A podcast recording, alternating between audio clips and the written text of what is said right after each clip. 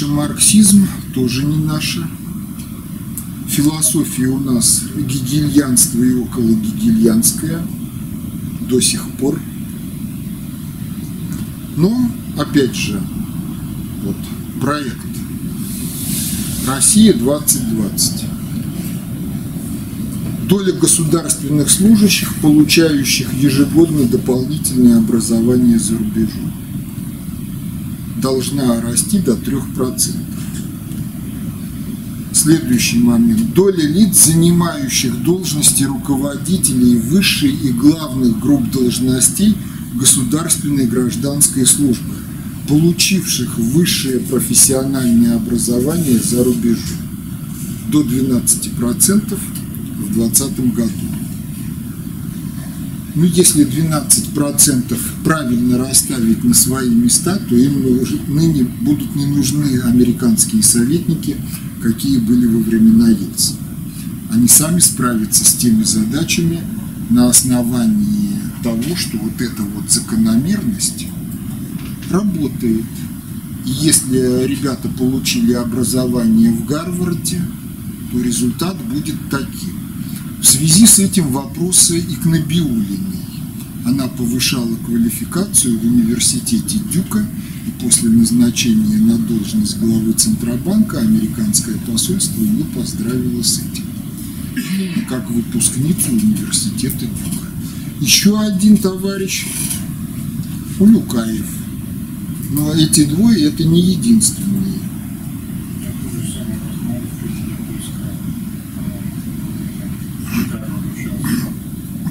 Вот, то есть вопросы подготовки кадров для государственного управления и особенно для занятия высших должностей – это один из вопросов обеспечения реального суверенитета. Понимаете, даже если ЦРУшники ну просто били баклуши и никого не завербовали. Злостный отличник Зубрила – это уже состоявшийся агент их агент. Но это было. Здесь оно еще раз, а вот это тоже было, но в другой презентации. То есть, понимаете,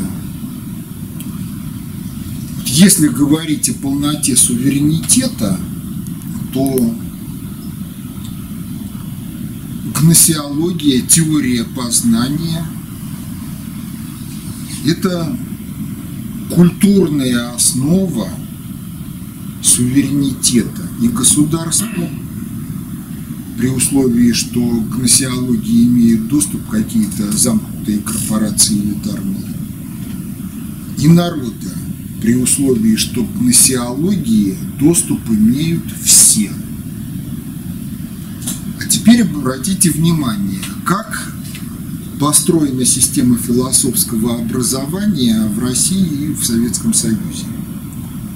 Как только человек слышит слово диалектика, то в большинстве случаев он хочет додремать до конца занятия, либо слинять с этого занятия куда-нибудь еще.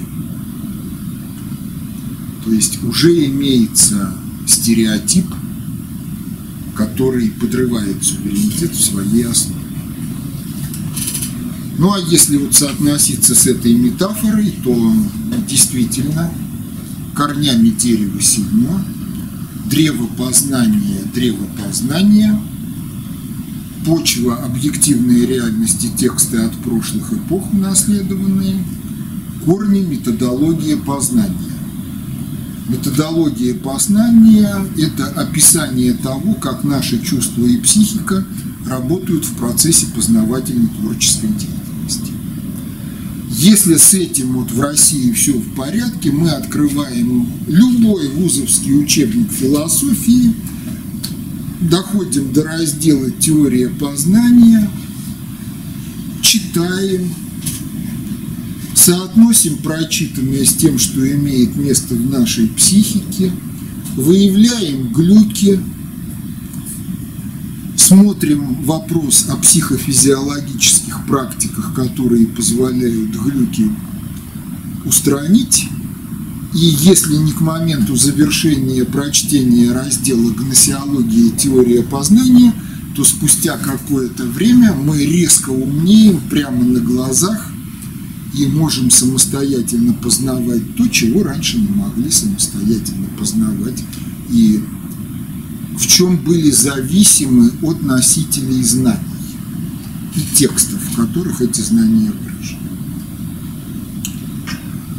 Ну, дальше за методологией познания появляется достаточно общая в смысле универсальности применения теории управления.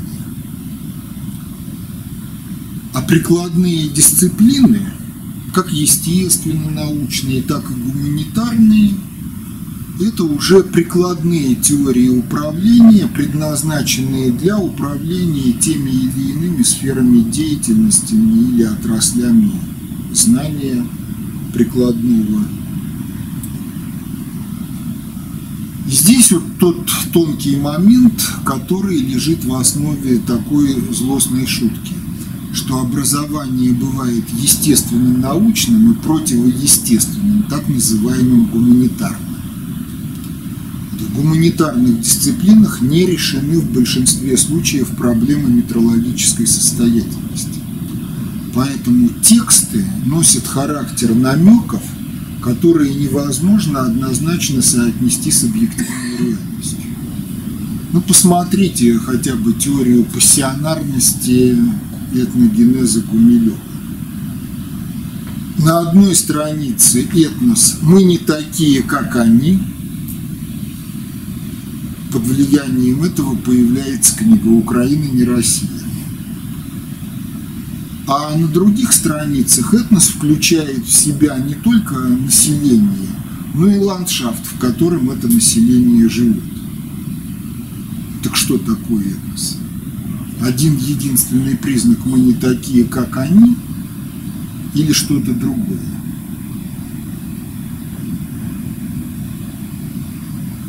Но так пользоваться гуманитарным знанием, в общем-то, реально невозможно.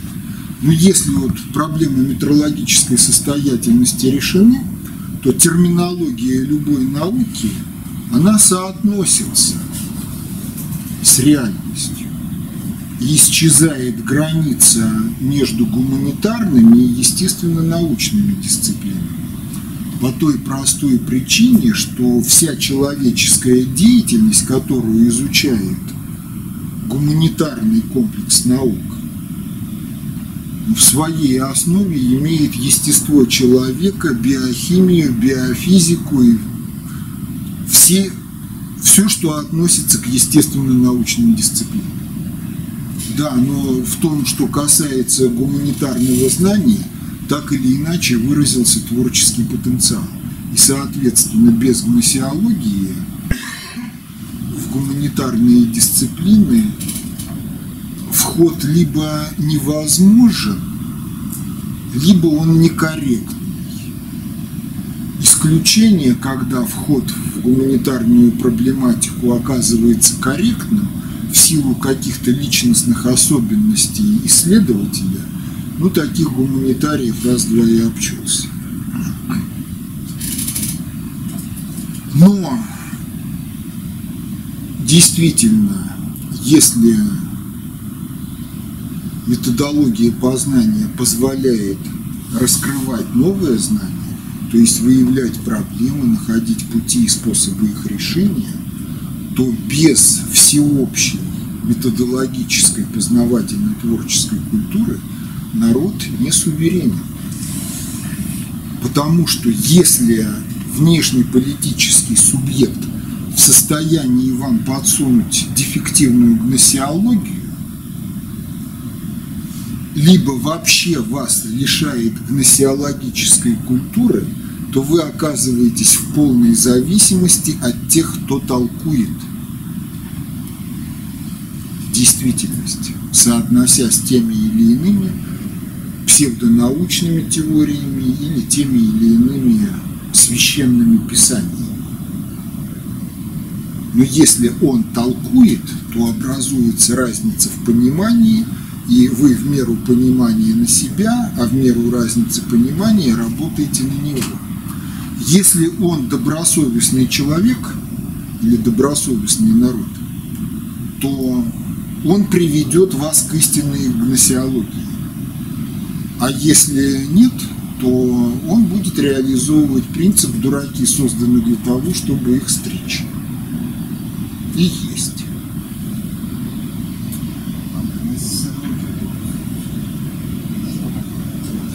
Греческое слово, теория познания. Ну, реально это методология познания творчества. Ну, реально она из себя представляет диалектику как искусство постижения истины путем постановки вопроса. Это одно и то же. А диалог. Ну, это к нему восходит. Почему? Потому что в жизни мы сталкиваемся с неопределенностью, потоком неопределенности. Неопределенности могут выражаться в вопросе, что это, как оно связано со всем остальным. Это вопрос. Но если мы сформировали мировоззрение триединства материи, информации, мира Бога начального, то вопрос содержит в себе половину ответа. Или правильно поставленный вопрос, он просто раскрывает этот ответ, обнажает его. И таким образом получается, что диалектика как способ познания – как способ выявления и разрешения неопределенностей, она генетически запрограммирована для человека. Ну, в том числе и потому, что основа нашей культуры – членораздельная речь. Осмысленная членораздельная речь. И тогда получается так, что либо мы пользуемся этим генетическим заложенным потенциалом. Либо мы им не пользуемся, потому что нам тупо неинтересно.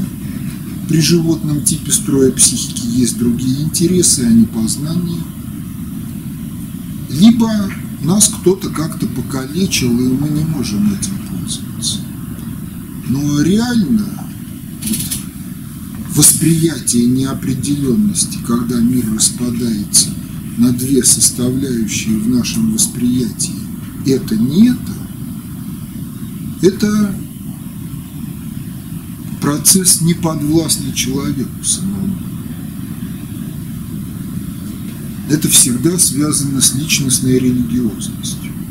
В Новом Завете и Ветхом Завете об этом говорится как о том, что Святой Дух – наставник на всякую истину – только после этого начинается интеллектуальная деятельность и творчество. В Коране о том же говорится прямо, что Бог дает развлечения людям, то есть способность отделить нечто от фона по их нравственности.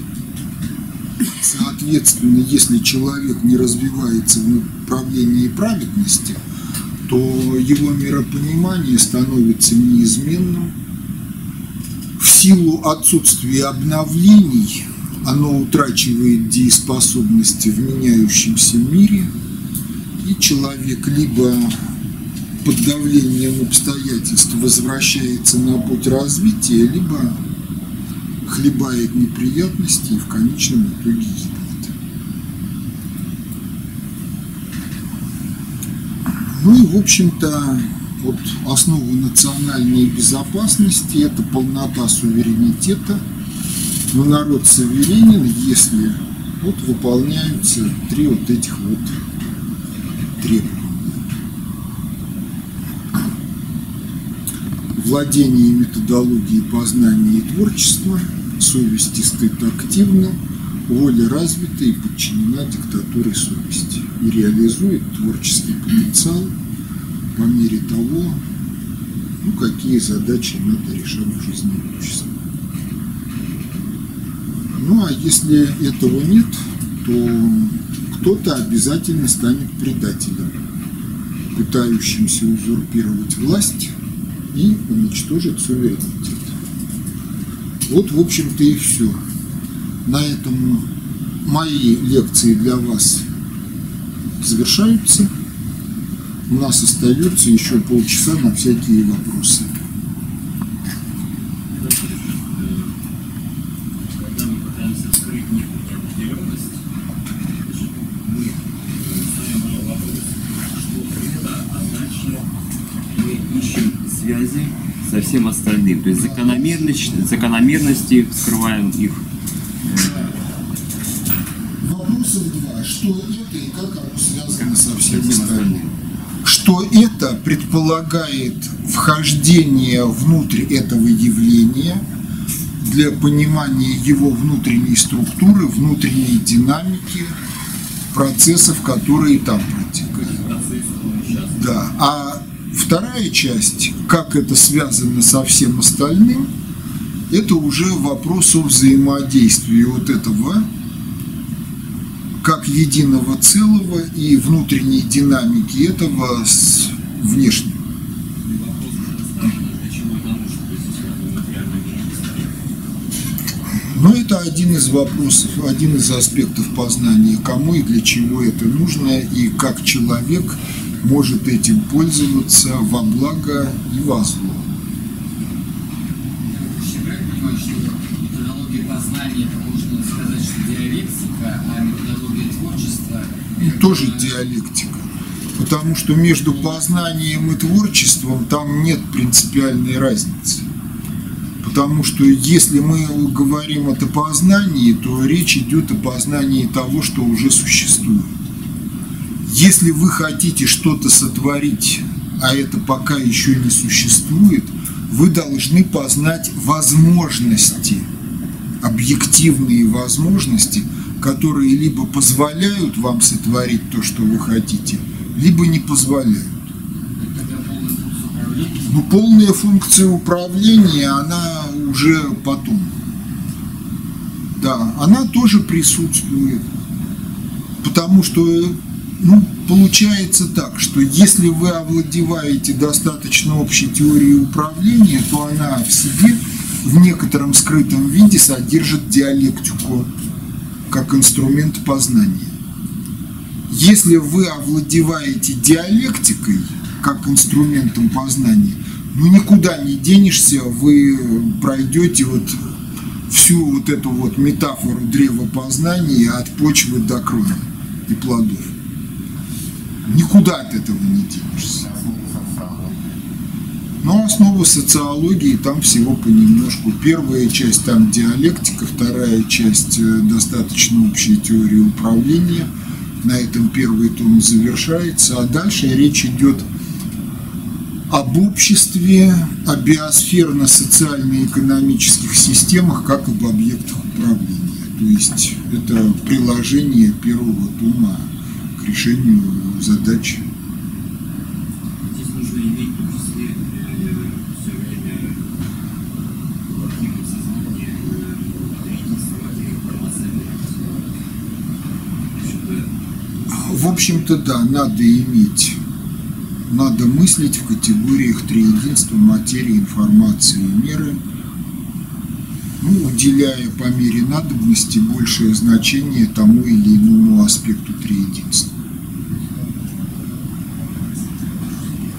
Ну, это вот на практике осуществляется. Когда вы поняли, что мир – это триединство, дальше вы уж приучаете себя к тому, чтобы воспринимать, что вот это вот информационная компонента бытия, это материальная компонента бытия, а это вот мера, мера по отношению к материи матрицы ее возможных состояний, а по отношению к информации система кодирования информации и смысла. Ну, в общем, это практика. Тут просто, понимаете, получается так, что геоцентричное миропонимание, оно складывается естественным образом в результате того, что на каком-то этапе душа начинает отождествлять себя с телом. С телом связана система чувств, И тело выступает как начало координат в системе мировосприятия человека. А для того, чтобы перейти к миропониманию триединства материи, информации и меры, требуется интеллектуальное и волевое усилие.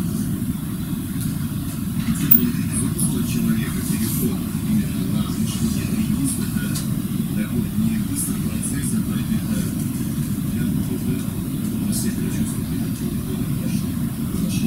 Ну, в общем, это процесс, действительно. Нет, здесь нужно цел- целенаправленно, внимательно.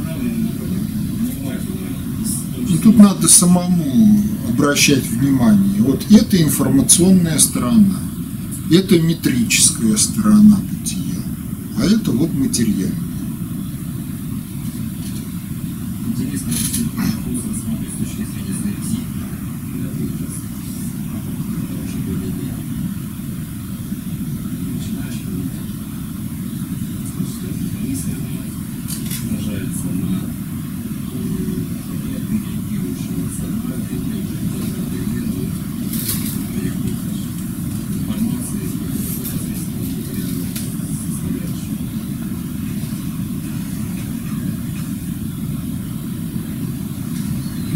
Как э, качать волю? Не качать, а и жить осознанно волевым порядком, под властью совести.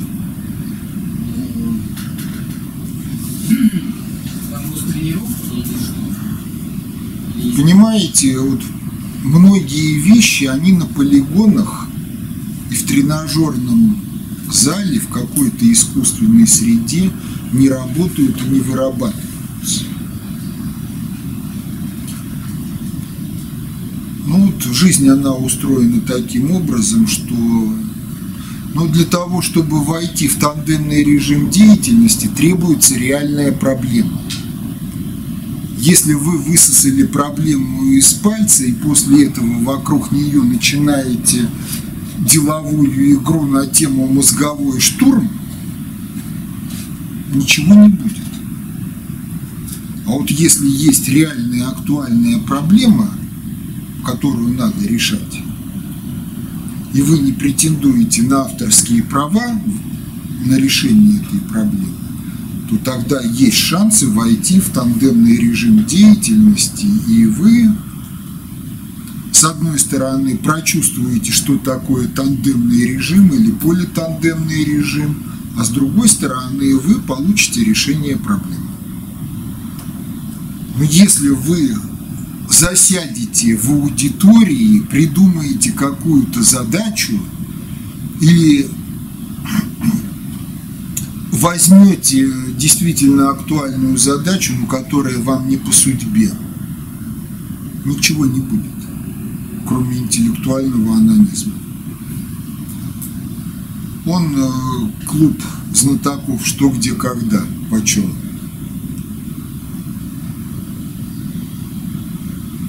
Вот на протяжении многих десятилетий вот занимается изображением чего-то. А если их поставить под, перед реальными проблемами, которые действительно необходимы для решения, для развития страны, вы увидите много демагогии и пустоцветения, потому что все ж магистры, и там обладатели хрустальных сов,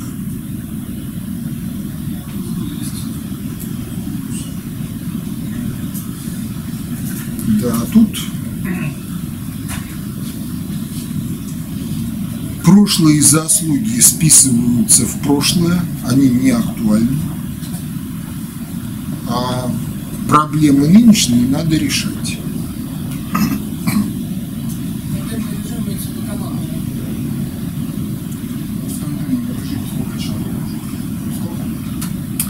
В тандемном два, в политандемном много. Политандемный может быть в двух вариантах. Ромашка, когда кто-то поочередно взаимодействует с разными и ведет весь процесс. И Синхрофазотрон, когда один и тот же текст гоняется по кругу, и каждый может в него вписывать все, что считает нужным, и вычеркивать из него все, что считает нужным. Вот если участники процесса не обладают познавательно-творческой культурой, вот, диалектической, и если у кого-то из них есть притязание на авторские права в отношении чего-то, этот процесс рассыпается. Если притязаний на авторские права нет, и диалектическая культура ну, на минимально необходимом уровне имеется у всех, то в результате спустя несколько циклов появляется текст, который устраивает всех. И до того, чтобы каждый из них мог высказать критические замечания по этому тексту, требуется от года до пяти лет личностного развития. Тогда вот спустя несколько лет человек выходит на тот уровень развития интеллекта, который был в этом коллективном интеллекте. И тогда он может сказать, да, вот тут мы тогда немножко накосячили, вот здесь надо было написать так-то, так-то, так-то, а тут вообще надо было добавить про то-то. Но прежде чем кто-то сможет сказать такое, должно пройти несколько лет, в общем-то, причем не праздных лет, а лет, в течение которых человек активно познает и творит.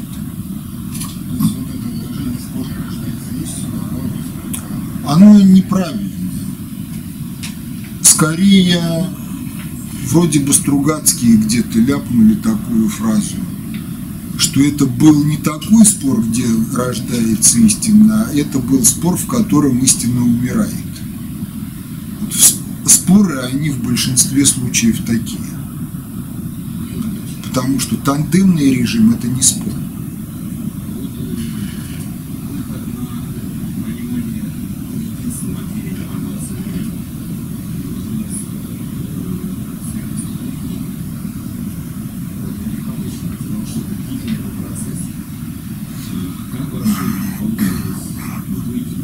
Ну, в общем, намек в Коране.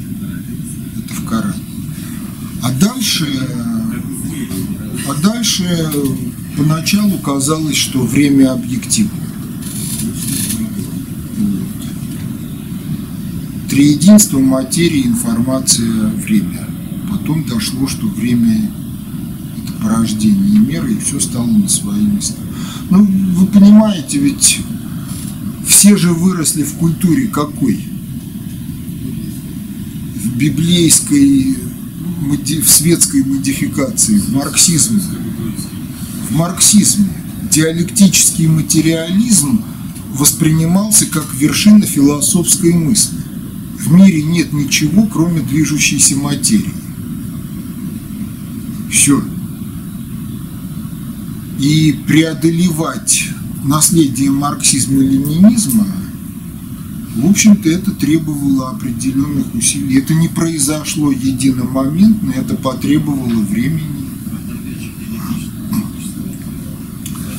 Да, но это уже действительно через диалектику, потому что, понимаете, диалектический материализм, его в советские времена можно было воспринимать по-разному. Можно было воспринимать как догму вопреки тому, что Ленин где-то сказал, что марксизм не догма, а руководство к действию. А можно было воспринимать как выражение методологии, как именно методологическую философию. Потому что все философии, их можно разделить на две категории. Первая категория – догматические. Возник вопрос, читай классиков, основоположников, их учеников и толкователей, ищи ответ и сам, может быть, чего-нибудь компилируй на основе этих вот писаний. один из моих товарищей накомпилировал на тему Библии и, в общем, расколол паству одного из монастырей, потому что часть монахов сказала, что это истинное православие, а другая часть сказала, что это ну, оголтелый сатанизм. Раскол почему? Потому что Дух Святой не наставник на всякую вот. А вторая категория философии – это философии методологические. Они предлагают какую-то теорию познания. Вопрос в том, насколько она совершенна и эффективна. И говорят, осваивай метод познания и ищи сам ответы на все вопросы, какие тебя интересуют. Ну и развивай методологию познания. Вот диалектический материализм в советские времена можно было воспринимать и как догматическую философию, то есть читай, зубри, конспектируй, когда надо, ссылайся на Маркса, Энгельса, Ленина и очередные материалы пленумов и съездов, а можно было воспринимать иначе, что какая ни на есть методология познания там выражена – Поэтому если воспринять методологию познания, то дальше можно и познавать мир, и совершенствовать методологию познания. Но вот при таком отношении к диамату все-таки из-под него мы выбрались. На это ушло, в общем-то, несколько лет. Потому что еще раз пришлось перечитать кое-чего из классиков марксизма-ленинизма – и переосмыслить, потому что то, что читали вузовские аспирантские времена, оно малость подзабылось. Ну и кроме того, психике людей свойственна такая вещь, как подмена воспоминаний и воображения.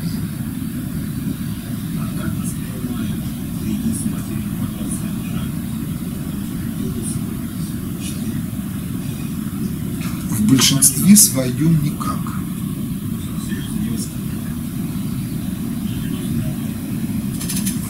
Они слушают, но в большинстве своем не вдаются в дискуссии, в рассмотрение вопроса. Ну, есть и такое мнение, плюрализм мнений в философии. Тем более они там еще долго будут спорить, философия это искусство или философия это наука.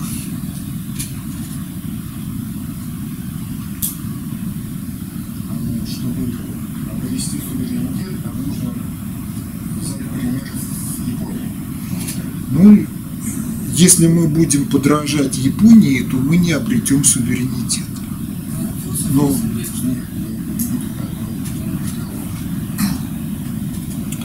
вопрос не в том, чтобы убрать. Вопрос в том, чем заменить. Вот у японцев есть своя традиция. У них полным-полно всяких трактатов на тему управления обществом, манипулирования людьми – еще со средневековья.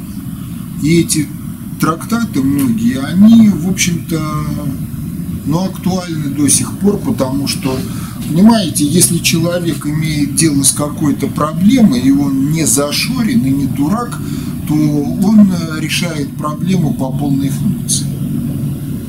Да, терминология XII века не такая, как терминология XXI века но полная функция управления, она узнаваема. Если вы сейчас поднимете переписку у Грозного и Курбского,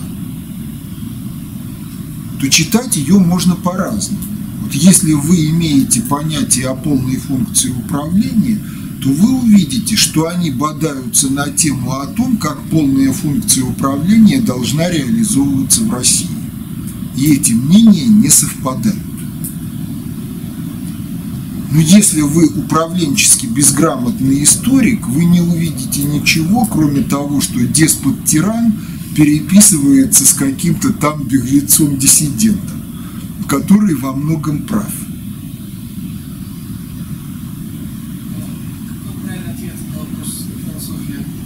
Ну, она искусство и наука. Потому что, с одной стороны, есть определенные принципы, которые выражаются ну, в научной терминологии, понятийно определенной терминологии. А с другой стороны, пользование этими принципами в процессе познавательно-творческой деятельности – это искусство. Вы говорите, что есть некие сферы деятельности, в которых при бытовании и разработке э, Новый год Макала Шампанского, которым заниматься невозможно. Это какие? Ну, изрядная доля того, что относится к духовной культуре. То есть, если вы излучаете какие-то биополя, и под воздействием этих биополей в окружающем мире что-то происходит, то такого рода деятельность, она требует очень высокой внутренней самодисциплины и детально развитого мировоззрения.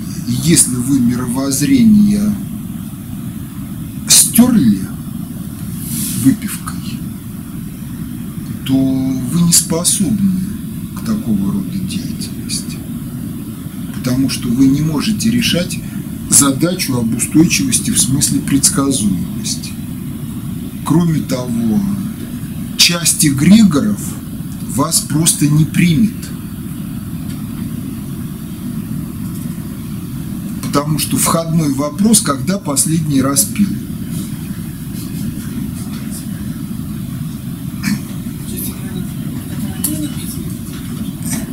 Ну, часть эгрегоров социальных, она вас не примет. Если вы поедете в Индию, то некоторые специалисты по йоге с вами не будут разговаривать даже на том основании, что вы пьете чай и кофе. То есть вопросы формирования собственного настроения излучение биополей – это очень тонкие вопросы, но это ключевые вопросы по отношению ко многим видам деятельности. И если многие виды, ну скажем так, они достаточно устойчивы, чтобы воспринимать в своей сфере пьяного дядю Васю.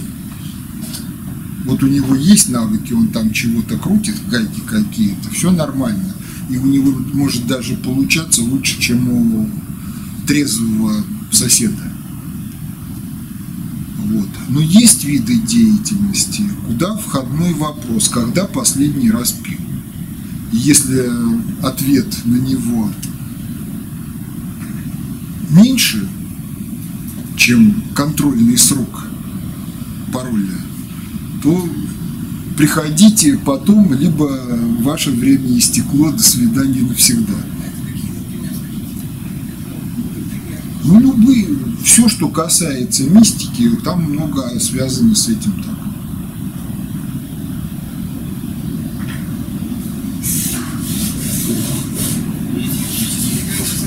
отторгает тех, кто часто пьет. Ну, одни принимают, потому что работают на алкоголиках. Но есть такие, где входной пароль, когда ты последний раз пил. Ну, ну, поживите, посмотрите сами, с чем вы столкнетесь. Есть вещи, которые, в общем-то, вы можете прочувствовать сами на личном опыте. Если они не понимают, как есть фотограф, там же Ну, Там принято. Причастие обязательно.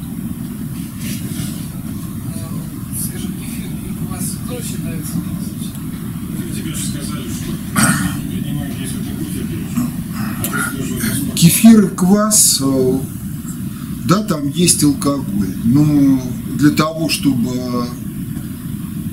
уровень алкоголя в вашей крови вышел за естественные колебания фона, вот, алкоголь ведь тоже в крови есть, есть естественный алкоголь. Я не знаю, какое количество кваса и кефира вам надо выпить, это одна сторона вопроса. А вторая сторона вопроса, как пропотеть так, чтобы спирт не вышел из организма, а вышла только вода, в результате чего образовалась бы такая концентрация алкоголя, что начали бы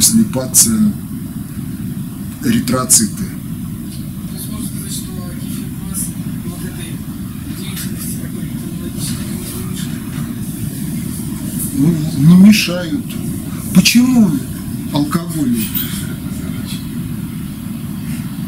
Как только концентрация спирта в крови превышает некоторый уровень, спирт начинает смывать жировые оболочки с эритроцитами.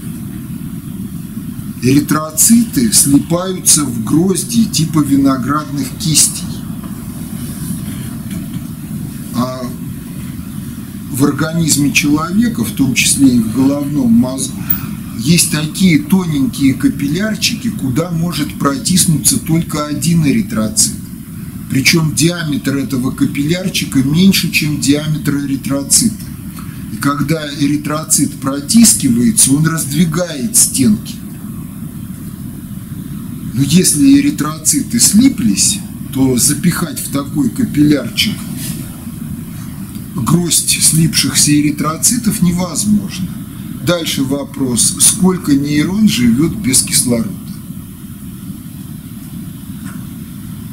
Ну, при температуре 36,6 градуса где-то минут 5.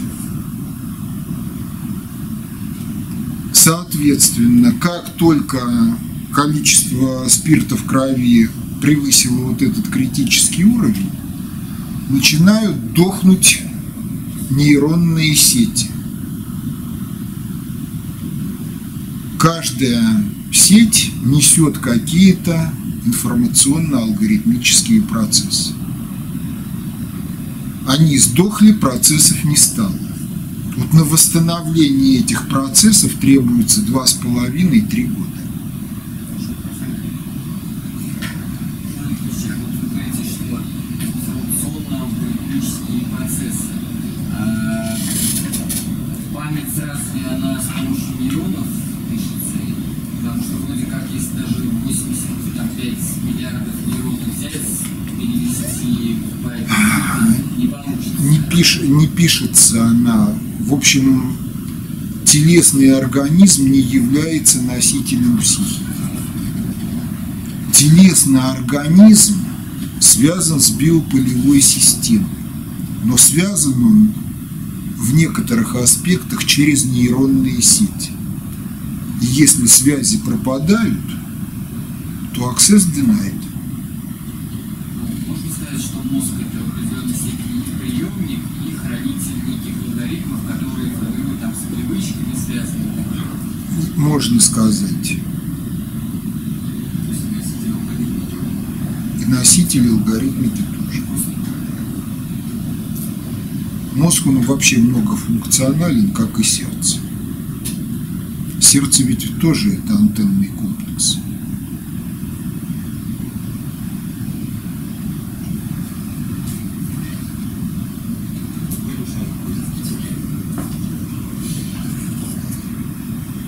Понятие.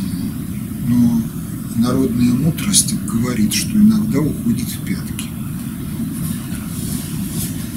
И иногда уходит, судя по всему, ниже пяток.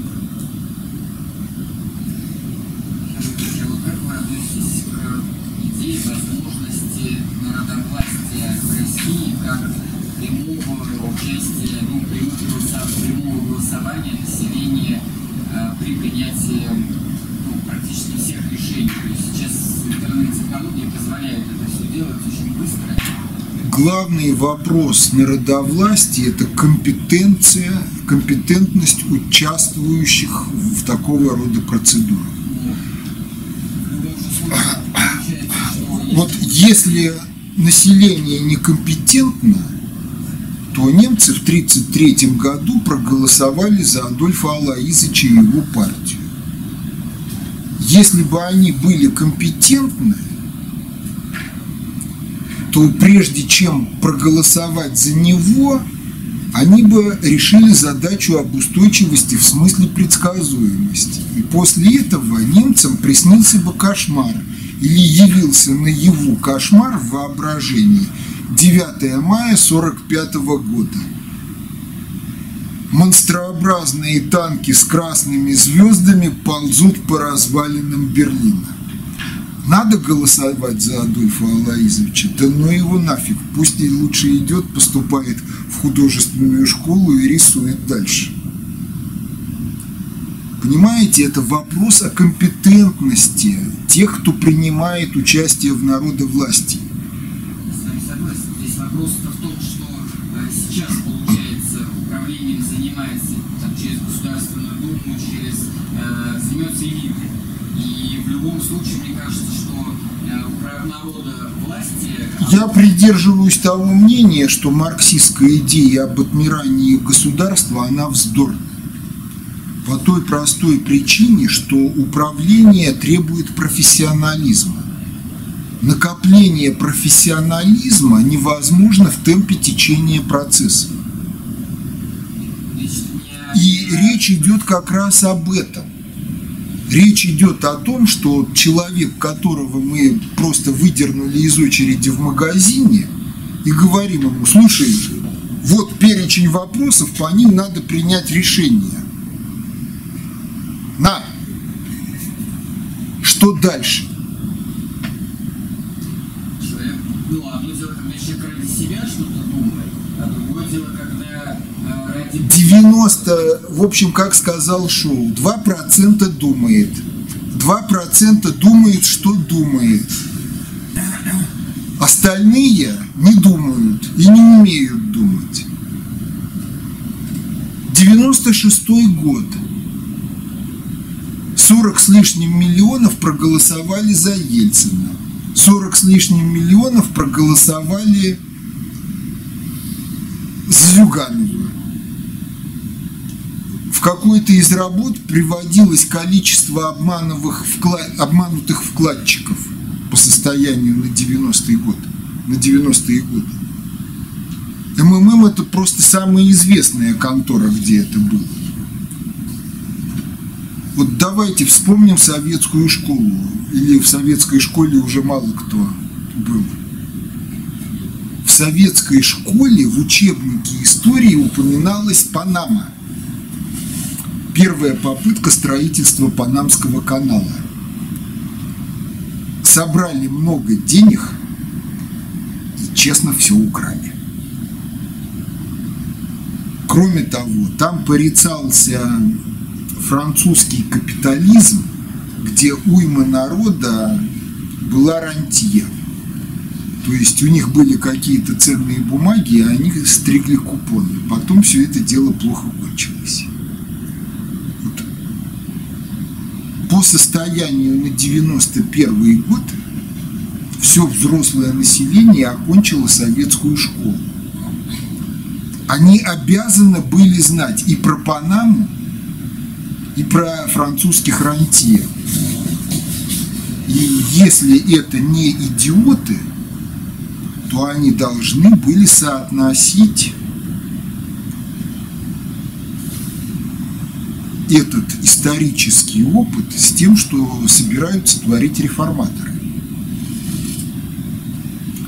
И реформаторам в умном обществе задали бы вопрос сразу, Егор Тимурович, ты дурак или враг народа? Некому было задать этот вопрос публично. Сейчас думаете лучше? Есть простенький тестик из 12 вопросов на темы государственного и муниципального управления. Я надеюсь, что скоро выложат видео с этим тестиком и вопросы в YouTube. Все начинается с простого. Что такое нарисуйте в осях функцию распределения случайной величины. Нарисуйте в тех же осях плотность распределения случайной величины. Опишите формулы или на словах, как один график соотносится с другим. Просто лоб. Вот. Дальше. Статистику в табличной форме как преобразовать в график плотности вероятности, как график плотности вероятности преобразовать в статистику табличной формы. Ну, там были другие вопросы. Но на первые три вопроса в двух группах ГМУ никто не ответил. Хотя они уже сдали зачеты экзамены по теории вероятности и мат-статистики. Общество описывается некоторым набором статистик. Каким государственно узаконенным набором статистик описывается жизнь Российской Федерации. А ведь с каждой статистикой связан еще один вопрос. Вот пять лет тому назад распределение было таким, а сейчас оно стало таким. Это хорошо или плохо? Если это плохо, то возникают еще вопросы. А чего надо сделать, чтобы через пять лет было лучше? И что такое хорошо? То есть как в этих осях должно в идеале располагаться распределение этой случайной величины? Дума, правительство, аппарат администрации президента, они даже не знают о существовании такого рода вопросов. Но без этих вопросов управление биосферно-социально-экономической системой невозможно. По той простой причине, что жизнь общества выражается в статистиках. А статистики нуждаются в оценках типа «хорошо-плохо», а политика – это действия, которые приводят статистики от того, что есть, к тому, что лучше, чем есть. Ну, а образование в сфере социологии, политологии, юриспруденции на основе общезападной науки, оно знаний такого рода не дает. А философия, которая тоже преподается, она даже не позволяет людям самостоятельно выйти на эти вопросы. А в Российской империи то ли в 11, то ли в 13 году Всероссийский съезд учителей ставил задачу ввести в стандарты гимназического образования основы теории вероятности и мат-статистики.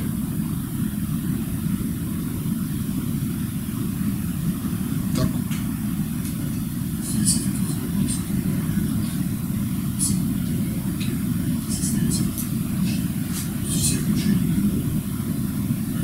И ГМУ тоже.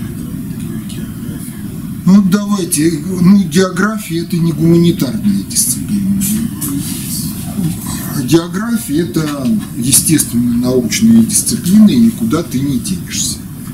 И ты там много не нафальшивишь, потому что если ты начнешь пользоваться ложным географическим знанием, то ты либо разобьешь самолет, либо выбросишь корабль на камни. От этого никуда не денешься, практика критерий есть. Если говорить о взаимоотношениях социологии, политологии и истории, три дисциплины взаимно связаны. Вот что должна каждая из них? Социология должна дать знания об объективных закономерностях, которым подчинена жизнь общества и каждого человека персонально. История должна дать фактологическую иллюстрацию для всего, чего говорит социология. В истории факты – это на тему проявления объективных закономерностей, опоре на них в политике и нарушении их в.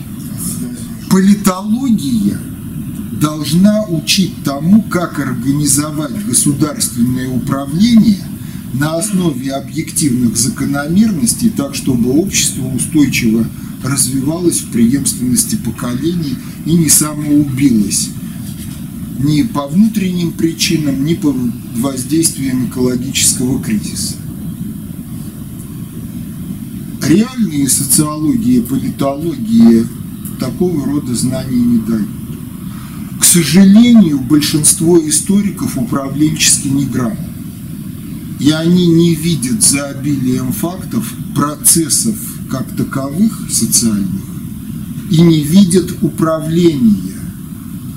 С точки зрения историков, большинства историков, управление в обществе – это царь сказал, бояре кинулись исполнять. Ну, что-то получилось, что-то не получилось, либо царь столкнулся с саботажем. То, что культура – инструмент стратегического управления – это за пределами понимания большинства социальных философов и большинства историков. Поэтому все, что касается гуманитарных дисциплин, ну, в европейской традиции все очень запущено и очень опасно. Вот вопрос такой, какую свою задачу должна решать психология здесь?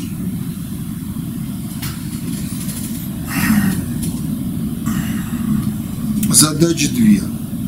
Психология должна выявлять глюки в психике взрослых, выявлять причины появления этих глюков и должна предлагать какие-то меры, которые позволяют эти глюки ликвидировать.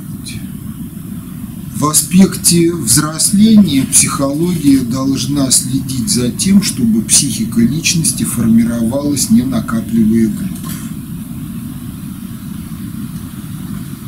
Ну и, в общем, поскольку ну, все, что в жизни происходит, это выражение нашей психической деятельности, то психология – это ключевая наука для решения всех проблем. Поэтому основы социологии, они структурно построены именно по такому принципу. Сначала описание психики, личностной и коллективной, как образуется коллективная психика, потом диалектика как методология познания творчества, и потом достаточно общая теория управления. На этом вот первый том основ социологии кончается. Если его освоить, остальное читать не обязательно, до всего можно догадаться самому.